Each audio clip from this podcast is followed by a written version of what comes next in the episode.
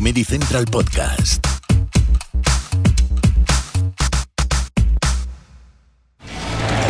Demos la bienvenida a Luis Fabra.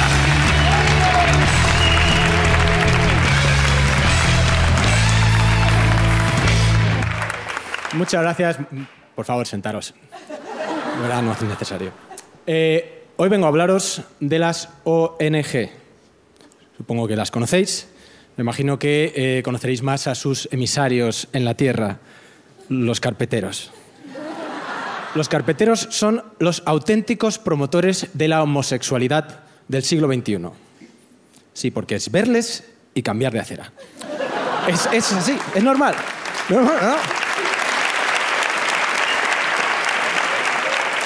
Decir, me parece normal, o sea, si, si quieres que te den dinero, no te pongas a la puerta del corte inglés, ponte a la puerta del Pacha, que todo el mundo sabe que la gente cuando va a pedo es mucho más generosa. ¿Sabes? Del palo de. "Ch, ch, ch, A este, a este niño lo apadrino yo. ¿sabes? Y una de antibióticos para el poblado ese. ¿sabes? Normal. Así sí, pero de otra manera, no me jodas. o sea, ¿Quién no ha esquivado alguna vez a un carpetero? ¿Quién no le ha hecho la cobra? Eh? De, Perdona, ¿tienes cinco minutos? El ¿Para qué pides minutos si quieres euros? Claro, normal. Y no pasa nada, no pasa nada. Todos tenemos un puntito cabrón. No pasa nada, yo lo tengo. Yo a veces pienso, si yo fuera vecino de, Pablo Iglesias, yo cuando me lo cruzara en el ascensor haría... Cara al sol con la camisa nueva que tú guardaste en rojo ayer. No por joder, por si se le pega. ¿Te imaginas? El tío ahí en el Congreso y la gente. Y el tío de repente. eh, Ah, no, no, no, es que mi vecino. eh, Y el rejón, toma. No. No. Pero no, Por favor, no hablemos, no hablemos de política. eh, estoy harto, tanto Trump por aquí, Trump por allá. Ay, si se alía con Rusia. Ah, no, no, por favor. O sea, no es para tanto y nosotros estamos mucho peor. Tiene mucho más en común Putin con Rajoy que con Trump. Sí, porque todos dicen que eh, Putin fue director de la KGB y Rajoy lo fue de la KGB. O sea, que más o menos, ¿sabes? Más o menos está por ahí la cosa. Pero bueno, eh, yo lo reconozco, yo no doy a los carpeteros, no doy ni un duro, pero no es por cabrón, es por el tema de la hojita esta que hay que rellenar, el- el- la ficha de datos, ¿sabes? Eso es un invento de Satán.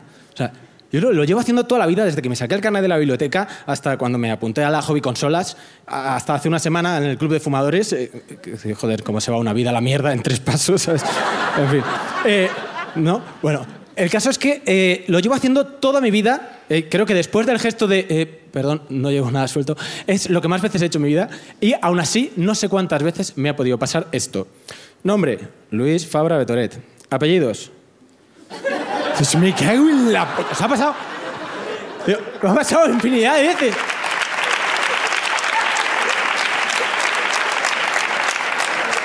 Claro.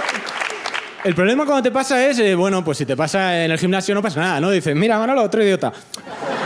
Claro, pero a mí me pasó rellenando un currículum, ¿no? Y dices, bueno, ¿qué haces? ¿Lo tachas? No, porque claro, yo creo que eso en un trabajo lo tienen que mirar.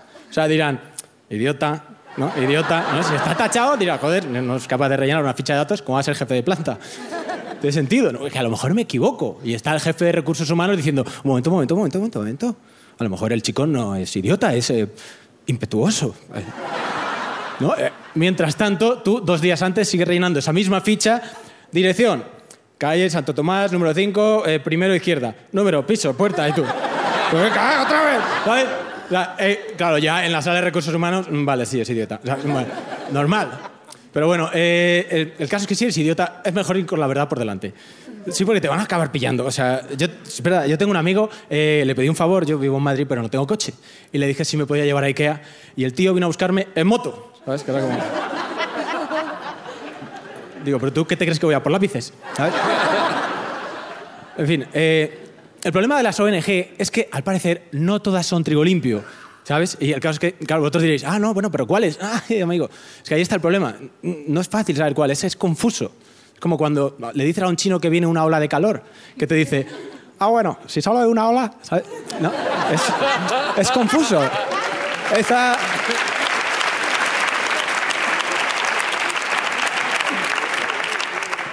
Pero bueno, yo me puse a ello, ¿no?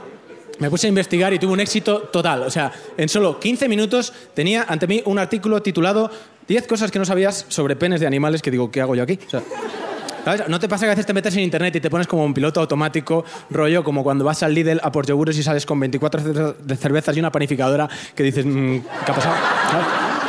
Pues este rollo, eh, de hecho a mí me pasa, a veces me pongo en piloto automático en el trabajo.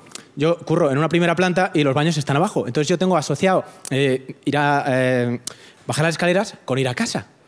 Y entonces eh, de repente digo, "Ah, voy al baño. Me pongo ahí ¿no? Eh, a pensar en mis cosas y digo, "Mm, si yo fuera vecino de Pablo Iglesias, ¿no? algo así. Y de repente digo, eh, coño, eh, qué frío hace. Y digo, "Eh, cago en la calle, si yo iba a cagar. No, y me toca volver hasta la puerta eh, y disimular, porque claro, eh, para que el portero no piense que soy gilipollas. Y me quedé ahí fumando un cigarro pelado de frío y cagándome vivo, ¿no? Que hola, ¿qué tal? Bueno, en fin. Eh, el caso es que eh, me puse a investigar y, mm, claro, me sentía mal porque me acabé delante de ese artículo que yo pensaba, eh, joder, si yo quería investigar de las ONGs, que es una cosa pues, importante, que te dicen, ¿sabías que hay gente que tiene que caminar 40 kilómetros para encontrar agua potable? Y tú dices, ya, ya, pero es que tú sabías que los perros tienen un hueso en el pene, ¿sabes? Es que es muy gordo, en serio, o sea, me he venido documentado. Os leo textualmente. El perro tiene un hueso en el pene que se llama hueso peneano, que dices, eh, vale, que permite la penetración en ausencia de erección. Toma ya. O como dicen ellos, wow. Sí.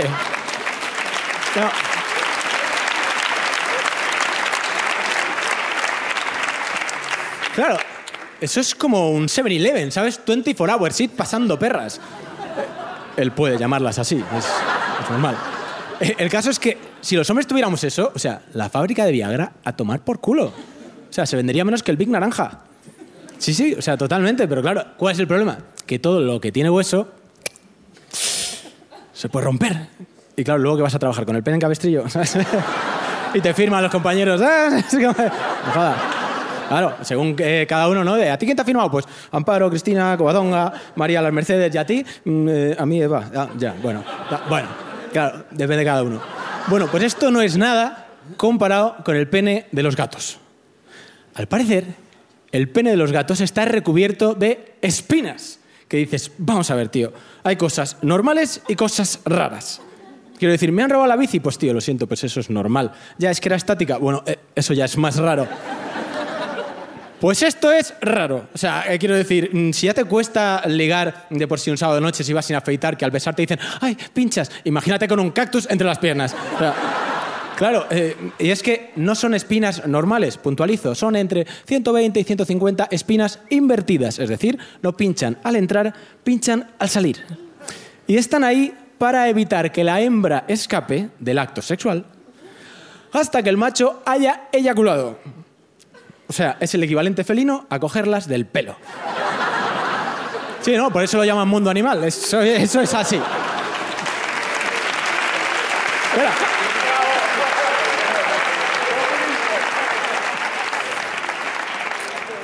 Esto no es mérito mío, es del gato. Cito textualmente lo que pone. Si intenta huir, las espinas destruyen sus paredes vaginales, evitando que éstas se separen y provocándoles un terrible dolor que las hace maullar.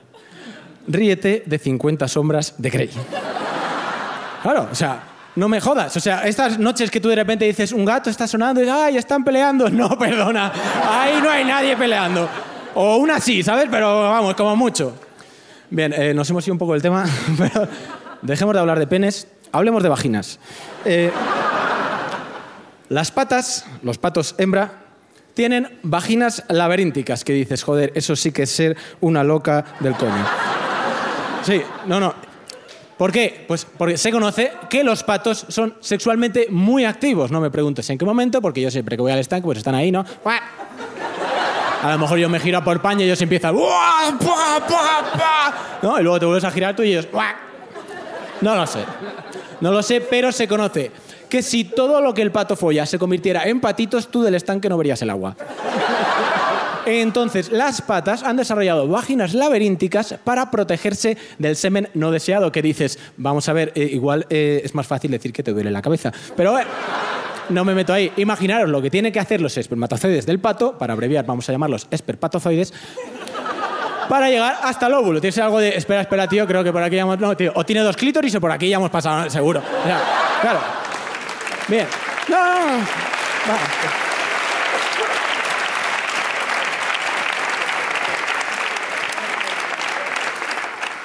El caso es que los patos no se achantan, no.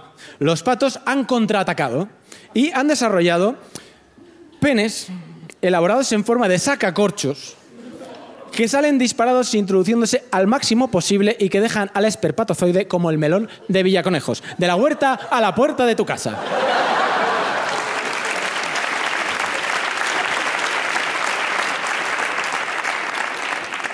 Esto, amigos, hace que el pene más grande del mundo vertebrado, en proporción, no lo tenga, como muchos pensáis, el negro del WhatsApp, sino el pato zambullidor argentino con un pene de 43 centímetros. Que dices, no me jodas, un argentino con un pene de 43 centímetros tiene que ser insoportable.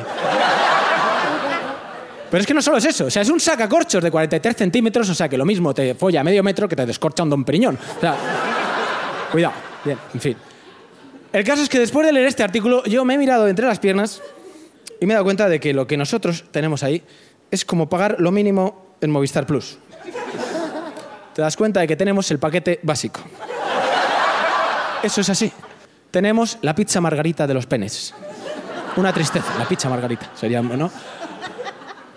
Claro, luego ves una peli porno y te aburres, normal, claro. O sea, no hay pinchos, no hay gachetopollas, o sea... Claro. En fin, es un palo, simplemente con sus alegrías bueno, y sus, triste- y, bueno, sus tristezas también, ¿eh? Porque, vamos, yo he tenido experiencias, eh, recuerdo una a los cinco años, ya que estamos hablando de Pérez, me parece grosero no hablar del mío. eh, a los cinco años recuerdo perfectamente cómo mi madre vino y me dice, hoy vamos a hacer higiene corporal. Y por primera vez en mi vida me retiró el prepucio, que yo dije, "Ah, pero eso estaba ahí todo el rato, ¿sabes? Del palo de... ¿Sabes esa gente que compra un móvil y no le quita el plástico protector en meses? Pues mi madre hizo eso, pero con mi pene, ¿sabes? Cinco años.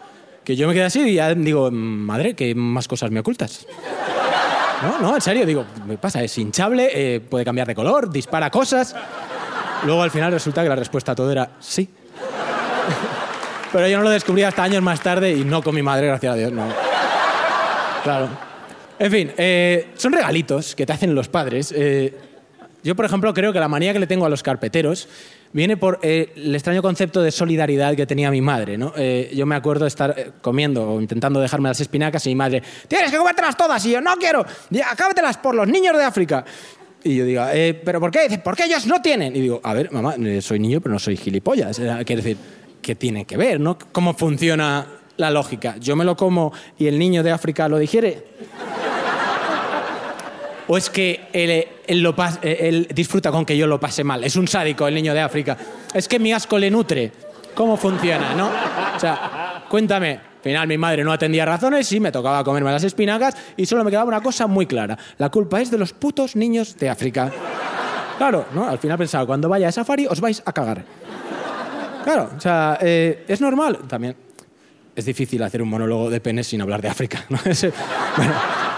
Pero da igual, o sea, en serio, no hay nada en todo eh, el planeta, ni siquiera en África, en el ser humano, que supere el top 3 de penes de animales que me he dejado como colofón de este monólogo. Atención, que ahí voy. En el top 3, puesto número 3, está la serpiente.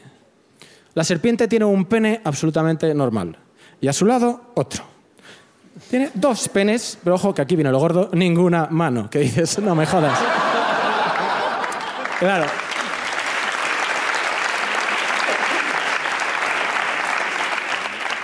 En fin, eh, no la compadezcáis porque me consta que tiene otras maneras de llegar hasta sus órganos genitales, lo que por otro lado explica el porqué de su lengua bífida. En segundo puesto está el equidna. El equidna viene a ser, eh, para simplificar, una especie de erizo que tiene un solo pene y, atención, no uno, ni dos, ni tres, señoras, sino cuatro glandes. ¿Qué dices? Joder, si yo ya la lío cada mañana cuando voy al baño, ¿sabes? De, que lo dejo hecho un Cristo, ¿cómo tiene que ser eso? Yo creo que a los espermatozoides les ponen un vídeo explicativo de, en caso de eyaculación, las salidas están aquí y aquí, ¿sabes? Para un poco de organización. Eh, vosotros diréis, bueno, ¿y para qué sirve esto, no? ¿Qué ventaja le da? Pues yo me imagino que debe ser algo así como el erizo sobre la eriza de, "Eh, ¿has llegado? Y ella, no, pues. Eh, ¿Ya? No, pues, Y así hasta cuatro veces, con lo cual el equidna se convierte en el único erizo que nunca pincha. Y por último, y el más importante, si tuviera un sombrero me lo quitaría, el pulpo argonauta. Os voy a citar textualmente porque no tiene desperdicio. El pulpo argonauta es sumamente peculiar.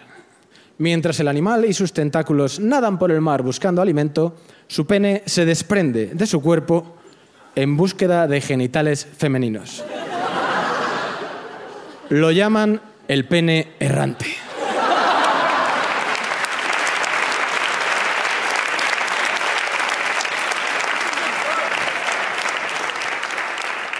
Vamos a ver, porque hay algo que a mí se me escapa. Es como de cogerlo de, ¡ah, ah ya va! ¿no? O sea, vamos a ver, no me jodas. Si yo cuando voy a una discoteca no me separo de la chaqueta ni para ir al baño, ¿sabes?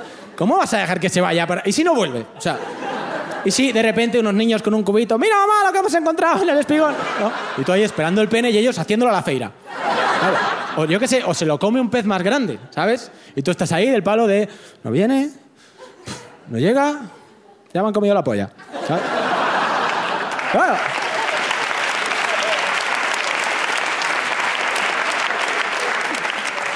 Da igual, en cualquier caso, imaginaros que todo sale estupendamente y el pene encuentra una pulpa y se la beneficia, ¿no? ¿Tú sacas algo en claro de todo eso? O sea, quiero decir, te llega el placer y si te llega, que es como el wifi, depende si está lejos, si está cerca, ¿no? Te puede un pulpo pillar el wifi, pueden piratearte el orgasmo. No, no, o a lo mejor el orgasmo resulta que solo consiste en lo que le cuenta el, pene, ¿no? Del palo de, bueno, me he follado una pulpa, tenía unas piernas y tú, ah, sí, bueno, cuenta, cuenta. O no, o, me he follado un troll y tú, eh, este no es mi pene. El mío era más grande, ¿os acordáis? bueno, no sé. En fin, el caso es que pese a todas sus vicisitudes, esto convierte al pulpo argonauta en el top one de la sofisticación, porque puede dormir con su mujer mientras se folla a otras. Si esto lo tuviéramos los seres humanos, a las 3 de la mañana se llenaba la calle de penes que ríete de las migraciones de los lemmings. En fin, eh, y para terminar mi monólogo sobre las ONG. Eh, sí, eh,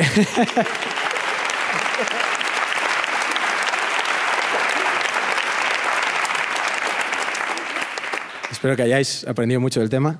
Eh, me gustaría ponerme serio por un momento y decir que si en algún momento os sentís animados a, donar, lo hagáis a la que, a mi juicio, al menos es la única ONG que creo que merece la pena. La APAC NAVAC, que es la Asociación de Pulpos Argonautas, cuyo pene no ha vuelto a casa. Muchas gracias y buenas noches.